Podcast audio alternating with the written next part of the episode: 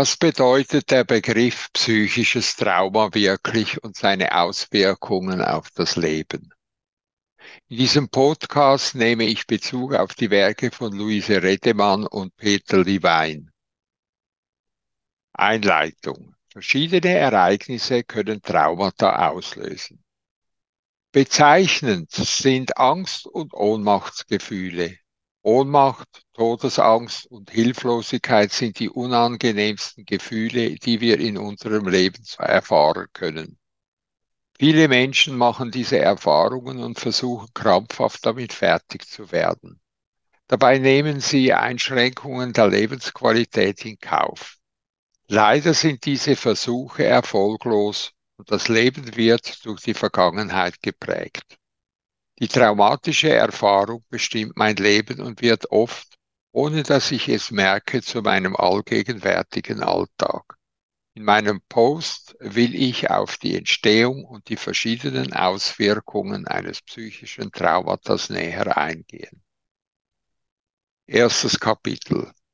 Welche Traumata gibt es? Durch das Erleben eines Traumas werden unsere Verarbeitungsfähigkeiten weit übertroffen. Es gibt verschiedene traumatische Erfahrungen.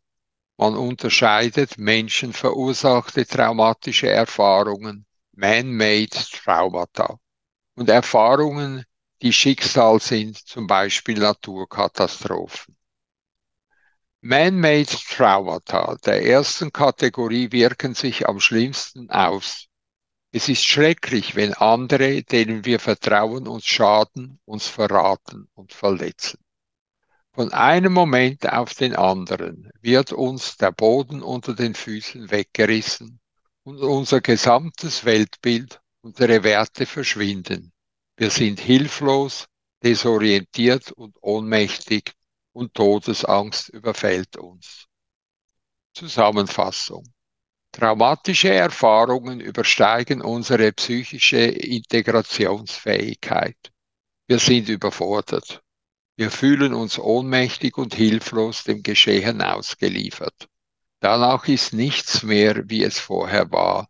Wir haben Angst, sind panisch oder fühlen uns leer wie abgetötet.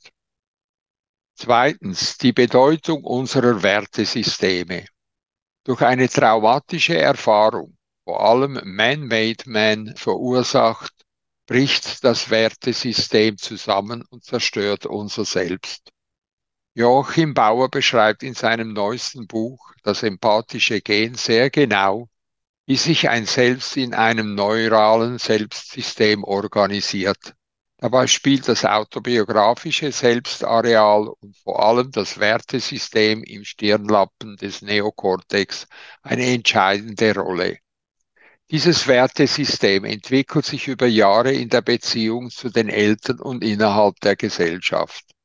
Deshalb ist der soziale Kontext entscheidend, wenn wir durch unsere Mitmenschen traumatisiert werden. Dieser Kontext bezieht sich auf die Familie und die Gesellschaft. Beispiel. Leben wir in einem totalitären Staat, in dem ich dauernd damit rechnen muss, verfolgt, gefoltert und verschleppt zu werden, erleide ich einen traumatisierenden Stress, der mich in dauernder Angst fixiert.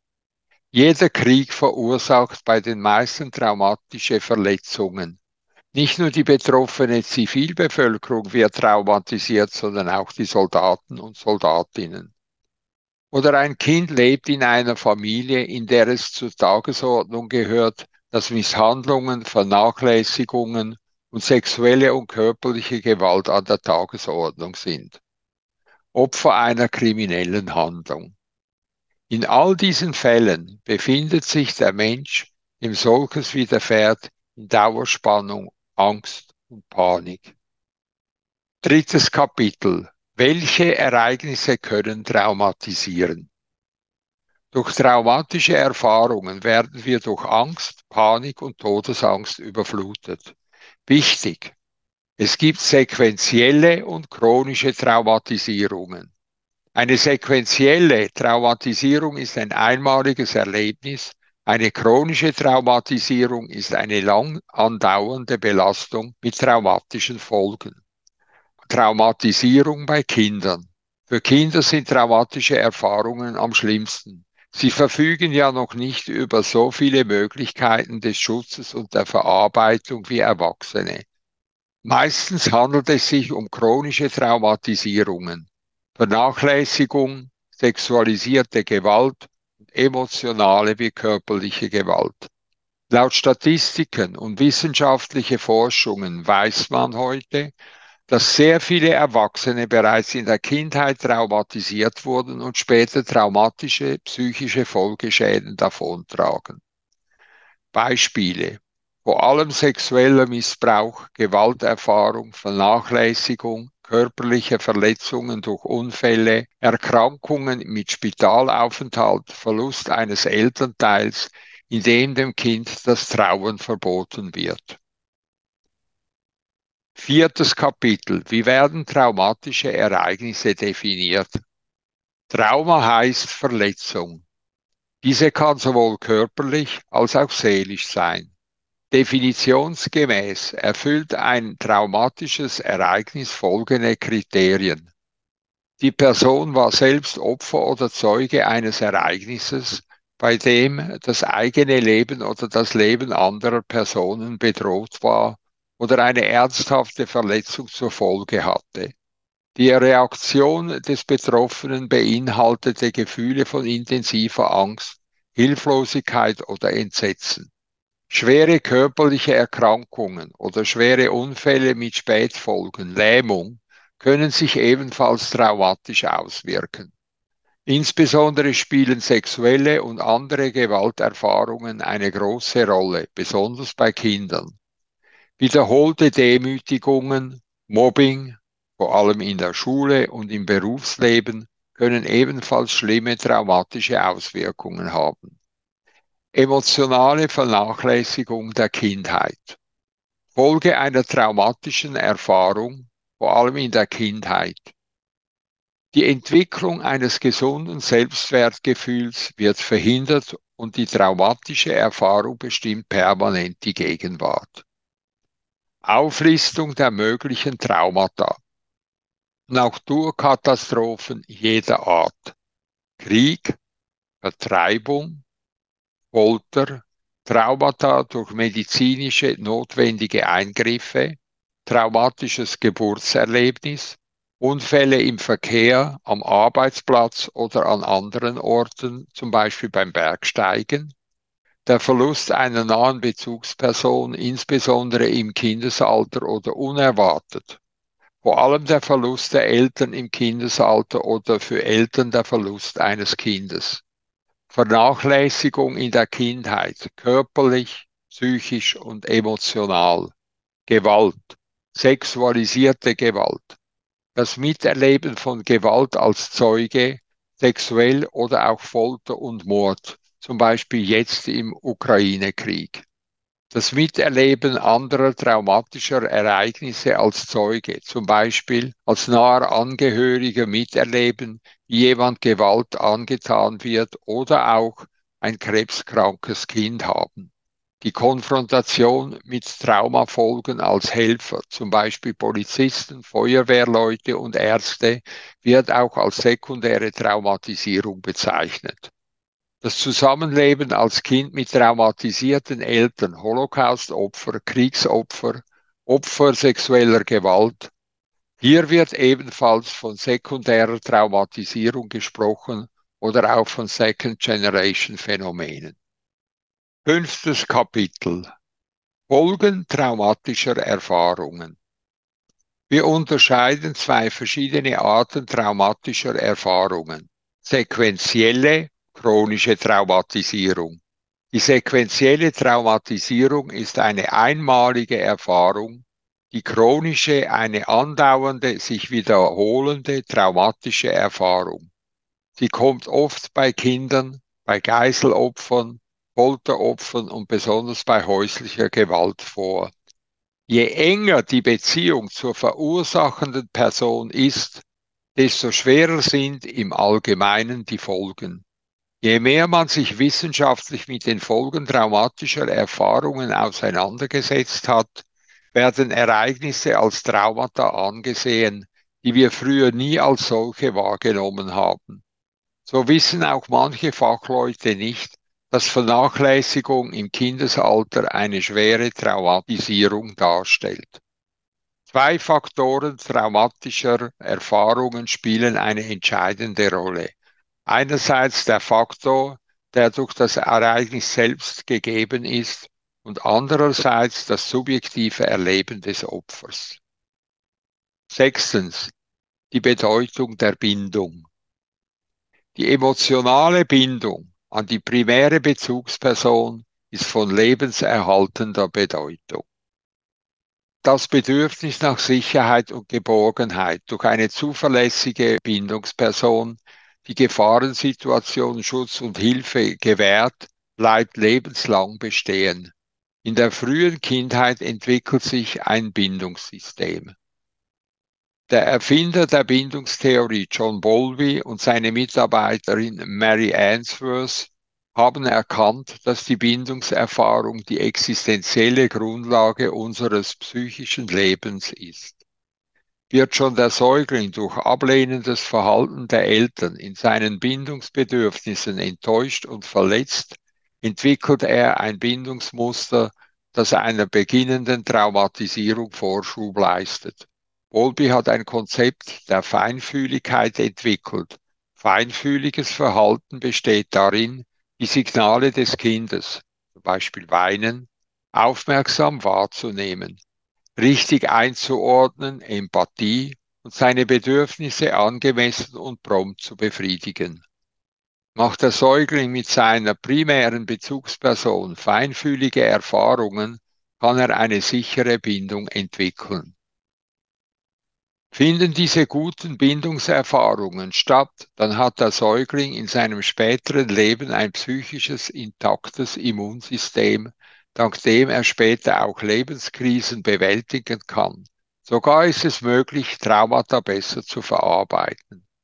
Oft erhalten viele Säuglinge nicht die Chance, eine sogenannte sichere Bindungserfahrung zu machen.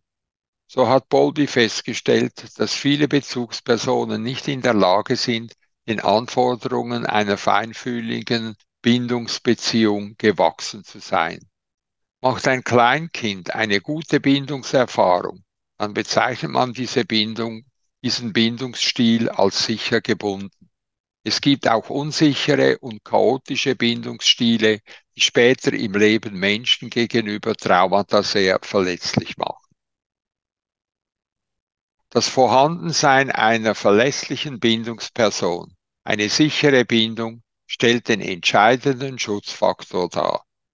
Ist dieser Schutzfaktor vorhanden, kann das Kind später, der Erwachsene, trotz Belastung seelisch relativ gesund bleiben. Siebtes Kapitel. Vor allem die desorganisierte Bindung wurde häufig bei misshandelten Kindern gefunden. Kinder von Eltern, die an Depressionen oder Psychosen leiden, sind oft desorganisiert gebunden. Werden die Kinder direkt traumatisiert, dann leiden sie häufig unter einer desorganisierten Bindung. Ein desorganisiertes Bindungsmuster zeigt sich häufig bei dissoziativen Störungen, zum Beispiel Borderline oder narzisstische Persönlichkeitsstörung oder Psychopathen. Auch lange Heim- und Krankenhausaufenthalte und ständig wechselnde Pflegepersonen können desorganisierte Bindungsstörungen verursachen. Bei Erwachsenen zeigen sich desorganisierte Bindungsstörungen in einer Schwierigkeit der Nähe- und Distanzregulation. Häufig kommt es vor, dass als traumatische Folge eine eklatante Bindungsstörung resultiert, wenn von einem Kind eine Rollenumkehr erzwungen wird. Bei der Rollenumkehr zwischen der Bezugsperson und dem Kind übernimmt es die Verantwortung für die erwachsene Bindungsperson. Dadurch schränkt das Kind sein eigenes Erkunden seiner Umwelt weitgehend ein. Oft haben die Kinder Angst um den realen Verlust ihrer Bindungsperson, etwa bei drohender Scheidung, bei Suiziddrohungen oder nach einem Suizidversuch eines Elternteils. Im Fachbegriff nennt man diese Rollenumkehr Parentifizierung. Ein Kind ist in jedem Fall überfordert, wenn es sich für das Leben des Elternteils verantwortlich fühlt.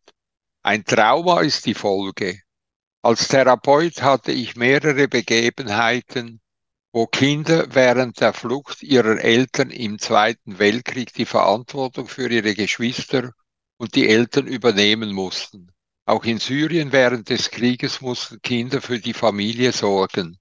In der dritten Welt sind Kinder durch Kinderarbeit zuständig, eine ganze Familie zu ernähren. Diese Belastung ist für die Kinder absolut traumatisch. Wir unterschätzen traumatische Erfahrungen der Kinder durch gestörte Verhaltensweisen der Eltern. Vor allem perfektionistische oder zwanghafte Elternteile können vermitteln, dass es gefährlich ist, nicht genau so zu sein. Sie brauchen Kontrolle. Damit engen sie das Kind in seinen Möglichkeiten ein und das Kind befindet sich in einer gefängnisartigen Umgebung. Leiden Eltern unter einer Persönlichkeitsstörung, haben sie Verzerrung in ihrer Selbst- und Fremdwahrnehmung. Folgende Verhaltensmuster haben eine traumatische Wirkung auf die Kinder. Sind die Eltern ängstliche Persönlichkeiten? Mangelt es ihnen an Vertrauen und Gefühlen von Sicherheit, was sie auf das Kind übertragen? Abhängige Eltern, Suchterkrankungen, leiden unter Verlustängsten, in Beziehungen können sie sich nicht gut abgrenzen, weil sie kaum Vertrauen in die eigenen Fähigkeiten haben. Verlassenheitsgefühle können als existenziell bedrohlich erlebt werden und mit Todesangst einhergehen. Solche Ängste können auf das Kind ebenfalls übertragen werden oder es kommt zu einer Rollenumkehr. Die Folgen einer solchen Erfahrung sind für das Kind gravierend traumatisch traumatisierte Eltern. Sind Eltern traumatisiert, zum Beispiel Holocaustopfer, Kriegsopfer, andere Traumatisierungen, können sie Gefühle von Angst, Hilflosigkeit oder Ohnmacht auf die nächste Generation übertragen. Oft kommt es auch vor, dass die traumatisierten Eltern ihre Opfererfahrung abspalten und sich mit dem Täter identifizieren und ihre Opfererfahrung auf die Kinder übertragen bei Kriegsopfern, sexuellem Missbrauch, Holocaust-Erfahrung und so weiter wird darüber nicht gesprochen, sodass das Trauma atmosphärisch dauernd in der Luft hängt. Dass Trauma Folgestörungen keine Seltenheit sind, ist für manche Menschen schwer zu akzeptieren. Man nennt dieses Phänomen posttraumatische Belastungsstörungen. Achtes Kapitel Posttraumatische Folgestörungen, posttraumatisches Stresssyndrom. Ein traumatisches Erlebnis löst eine Stressreaktion aus. Körper und Geist sind in Alarmbereitschaft. Es gibt im Wesentlichen zwei mögliche Reaktionen, Kampf oder Flucht. Kampf. Kampf ist dann sinnvoll, wenn realistische Chancen bestehen, den Gegner zu überwältigen. Flucht. Man sollte fliehen, wenn realistische Chancen bestehen, dem Gegner zu entkommen. Diese beiden Stressreaktionen dienen dazu, den Stress zu mildern. Bei einem Trauma haben wir gesehen, dass wir dem Geschehen hilflos ausgeliefert sind.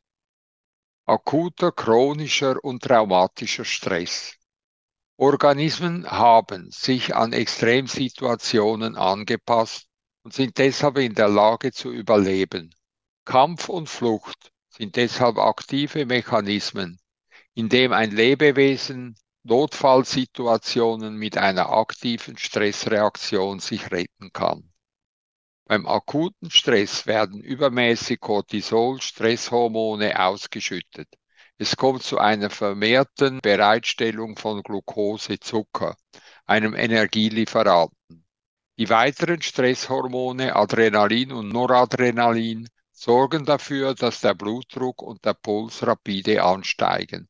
Die Durchblutung von Muskeln und Gehirn werden intensiviert. Gleichzeitig wird das Immunsystem gehemmt.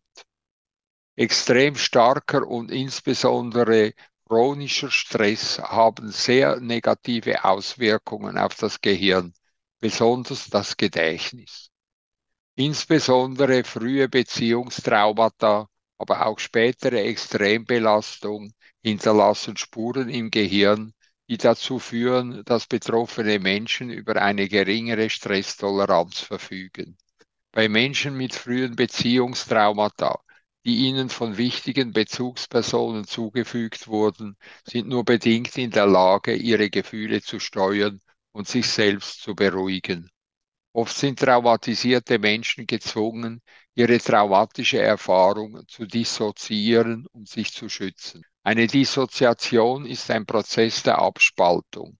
Die traumatische Erfahrung wird in die unbewussten Gedächtnisbereiche verdrängt wird das verdrängte Trauma angetriggert, dann wird das dissoziierte Erleben retraumatisiert und in der Realität wie das erlebte Trauma erlebt. Fazit. Traumatische Erfahrungen werden emotional in der Amygdala, Mandelkern, als Gefühlszustände, Bilder oder körperliche Reaktionen erinnert, nicht aber als konkrete Ereignisse im Zusammenhang mit der äußeren Realität.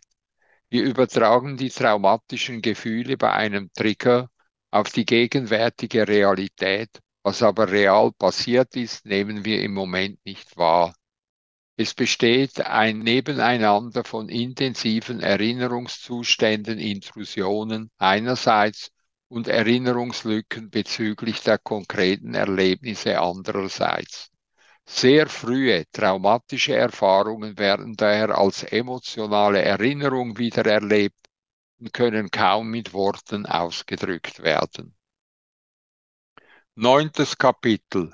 Die Symptome einer Traumafolgestörung. Übererregungssymptome. Erlebt jemand ein Trauma, dann leidet er unter Übererregungssymptomen. Zum Beispiel, dass man sich schnell aufregt, dass man eine irreale, übersteigerte Wahrnehmung hat, dass man unter Schlafstörungen leidet, weil man seinen Stress nicht herunterfahren kann, der Puls bei der geringsten Aufregung enorm steigt. Diese Verhaltensmuster bleiben stabil und werden immer schlimmer. Der Körper reagiert heftiger auf äußere Reize, sogar wenn sie eigentlich wissen, dass es nichts Bedrohliches ist. Vermeidungssymptome. Um eine Wiederholung des Traumas zu vermeiden, ziehen sich traumatisierte Menschen immer mehr aus dem sozialen Leben zurück. Sie engen ihre Lebensmöglichkeiten ein, denn sie rechnen immer mit dem Schlimmsten. Sie sind anderen Menschen gegenüber sehr misstrauisch. Diese Verhaltensweisen sollten Traumatisierte schützen, aber sie verschlimmern das Problem nur. Wiedererlebenszustände. Flashbacks gehören zu den typischen Symptomen. Traumaopfer werden durch äußere Reize an ihr Trauma erinnert. Diese Erinnerungen werden in der Gegenwart als real wahrgenommen. Sie durchleben wieder das erlebte Trauma. Angst vor Gefühlen, Wut, Angst und alle übrigen Gefühle machen Probleme. Sie erleben Gefühle als Bedrohung und müssen diese mit aller Macht verdrängen. Alles, was mit Gefühlen zusammenhängt, ist ihnen ein Graus, auch wenn sie unter diesem emotionalen Defizit leiden.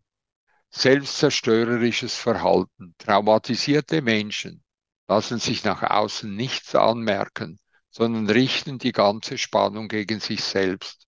Sie entwickeln ein selbstdestruktives Verhalten, sogar denken sie oft an Suizid. Zehntes Kapitel. Woran erkennt man eine Traumatisierung? Bei der Entwicklung einer Traumafolgestörung spielen folgende Faktoren eine wichtige Rolle. Starke Angst bis Todesangst während des traumatischen Ereignisses. Starke psychische Belastung. Wenn man etwas sieht oder hört, das einen an das Ereignis erinnert. Wellen von starken Gefühlen im Zusammenhang mit dem Ereignis, Schlafstörungen, weil Bilder oder Gedanken über das traumatische Ereignis in den Sinn kommen oder Angst vor entsprechenden Albträumen, die sich einstellen könnten, die den Schlaf zum Horror machen. Plötzlich Wiedererleben des Traumas, als wäre man wieder in der traumatischen Situation. Belastende Träume oder Albträume von dem Ereignis, Vermeiden von Gedanken an das Ereignis. Eingeschränkte Gefühlswelt, Befürchtung schlimmer Folgen für die Gesundheit, mangelndes Vertrauen und paranoide Gefühle und Gedanken. Zwang zur Kontrolle, nichts dem Zufall überlassen. Alles muss geplant sein, nichts darf mehr spontan geschehen. Sich mit Selbstvorwürfen überschütten, mangelndes Selbstbewusstsein und übermäßige Schuldgefühle. Das Gefühl, nichts mehr bewirken zu können, keinen Einfluss zu haben. Wiederholung der traumatischen Erfahrung im späteren Leben. Pessimistische Sichtweise. Die Symptome zeigen klar, dass ein Trauma erlebt wurde und wie man darunter leidet. Das erlebte Trauma beschäftigt bewusst oder unbewusst unser Leben fortwährend. Intrusion. Einerseits will man das Trauma verdrängen, andererseits aber bricht es immer wieder hervor. Konstriktion. Gleichzeitig verspürt man das Bedürfnis, das Trauma abzuspalten, zu verdrängen. Reizbarkeit. Man erlebt sich reizbarer und dünnhäutiger.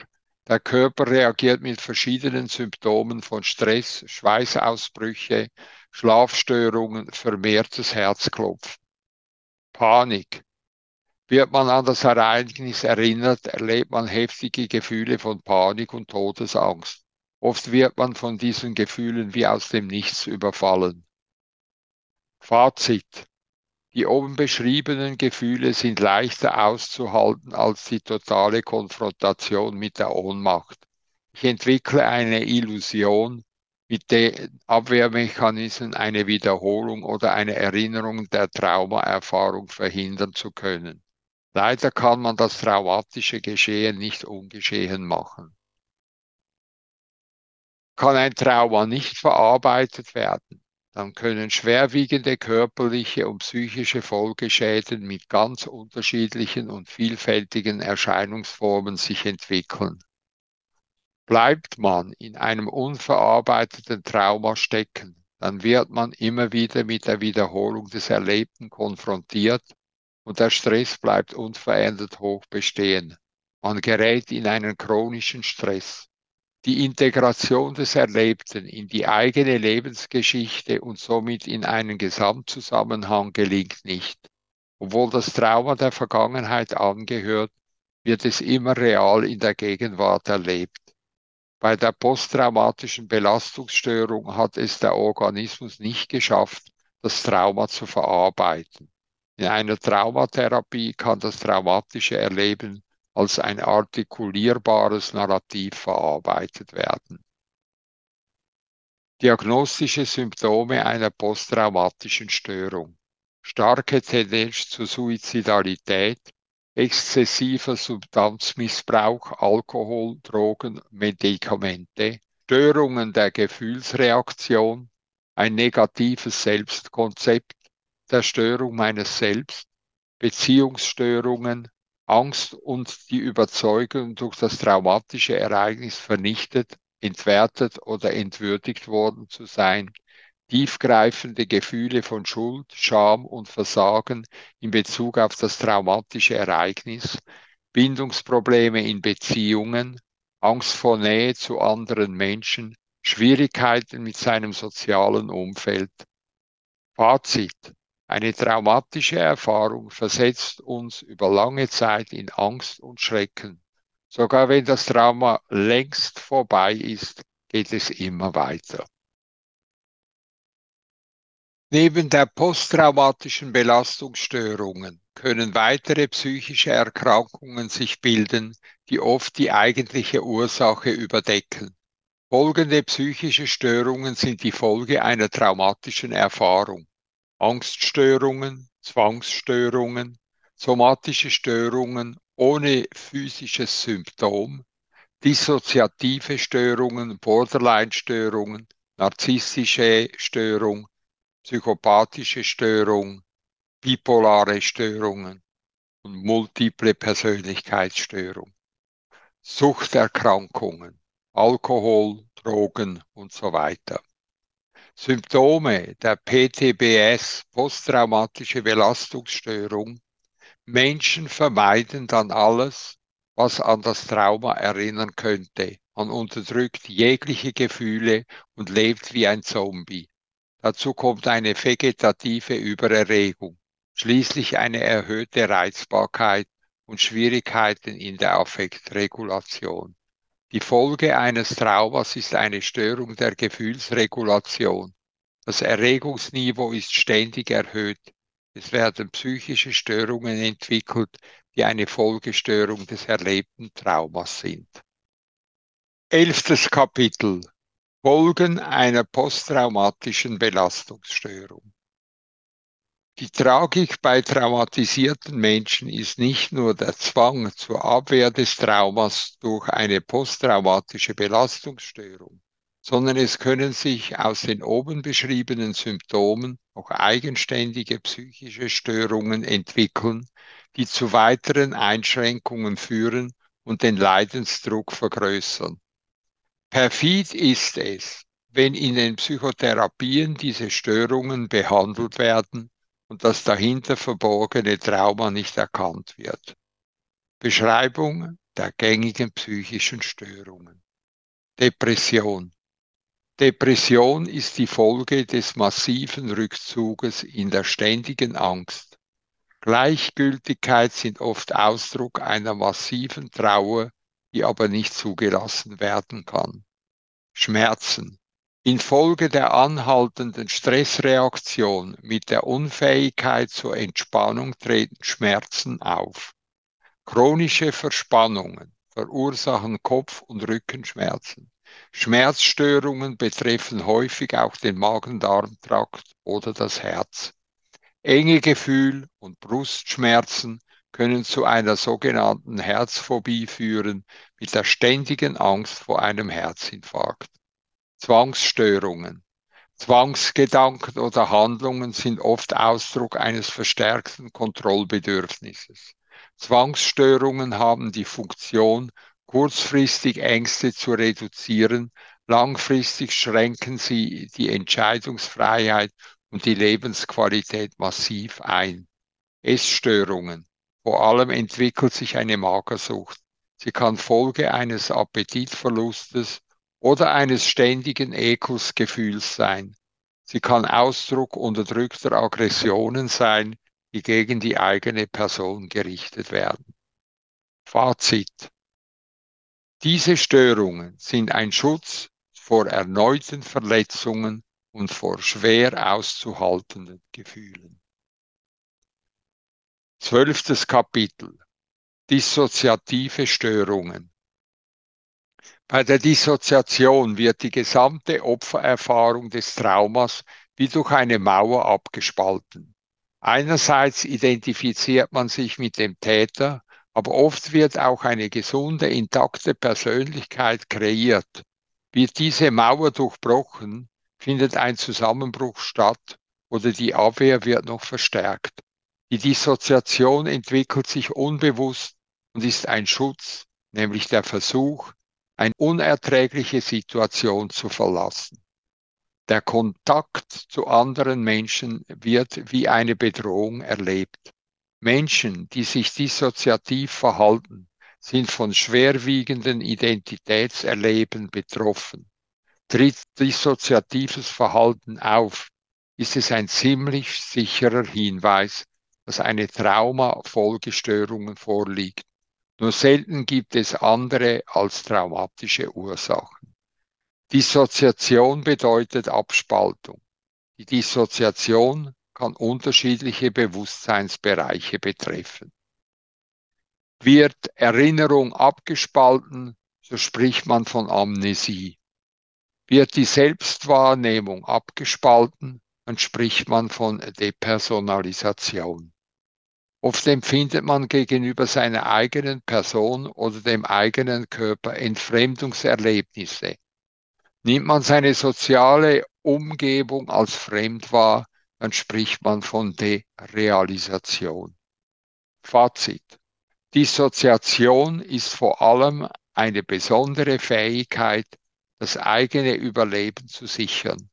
Die Abspaltung des Traumas ist die gängigste und extreme Form, sein traumatisches Erleben zu verdrängen und der leidvolle Versuch, sich vor dem Erinnern des Traumas zu schützen. Die Dissoziation wird zur Störung, wenn sie nicht mehr kontrollierbar ist. Auslöser, Trigger.